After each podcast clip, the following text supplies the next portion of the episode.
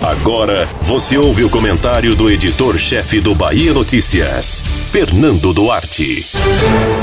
Durante uma campanha eleitoral, até um espirro pode gerar um pedido de impugnação de candidatura.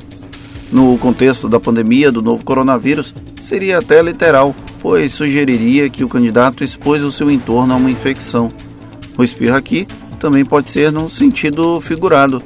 Na batalha de uma eleição, qualquer possibilidade de deslize de um adversário pode e vai ser utilizada para buscar na justiça um indeferimento de candidatura, uma inelegibilidade ou até mesmo um riscão na imagem de um postulante a cargo público.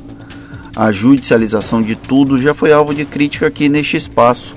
Neste período há uma sobrecarga ainda maior no judiciário, justamente porque a política deixou de ser um campo de diálogo para ser uma guerra.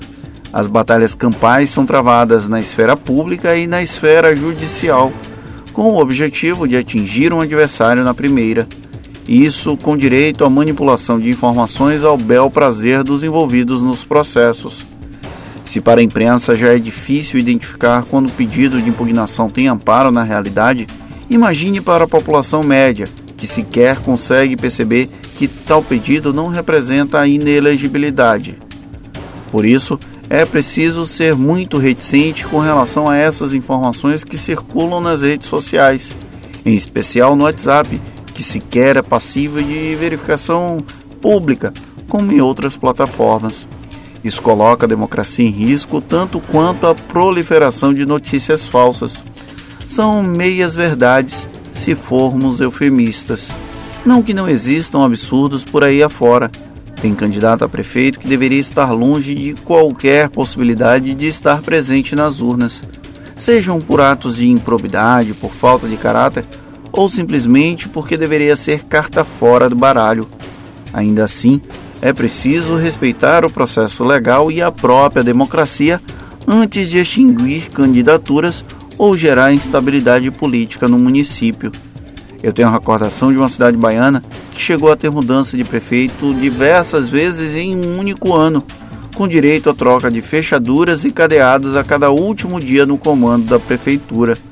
Resultado desse excesso de judicialização e dessa guerra subterrânea pelo poder. Como não falta cara de pau na política, tem muito inelegível que se candidata e tumultua o processo eleitoral. Quem sofre com isso é a população relegada ao descaso desses falsos gestores. Impugnação não é garantia que um candidato não estará nas urnas e deveria ser um artifício utilizado com mais parcimônia numa eleição. Pena que o interesse público não é algo lá muito comum entre muitos políticos. Você ouviu o comentário do editor-chefe do Bahia Notícias, Fernando Duarte.